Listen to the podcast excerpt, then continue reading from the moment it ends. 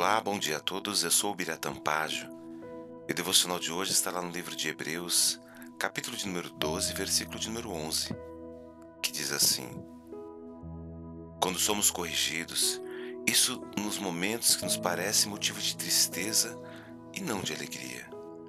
Porém, mais tarde, os que foram corrigidos recebem como recompensa uma vida correta e de paz. Seria se todos concordassem com você?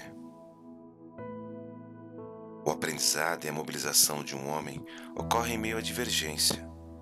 Uma pessoa que possui apenas a sua opinião como certa, além de ter relacionamentos abalados, se limita a não tornar-se alguém melhor. Neste versículo, aprendemos que a repreensão pode, no princípio, causar desconforto.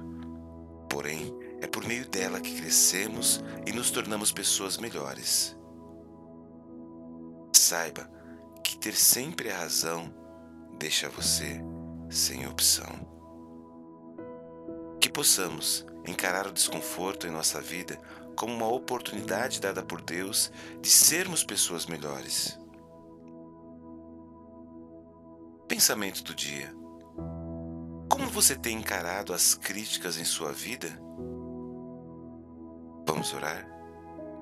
Senhor, nos ajude a termos uma maturidade de encarar todo o processo de mudança em nossa vida, com fé e com a certeza de que o Senhor nos levará em lugares melhores. Em nome de Jesus, Pai, é que nós oramos e já te agradecemos. Amém.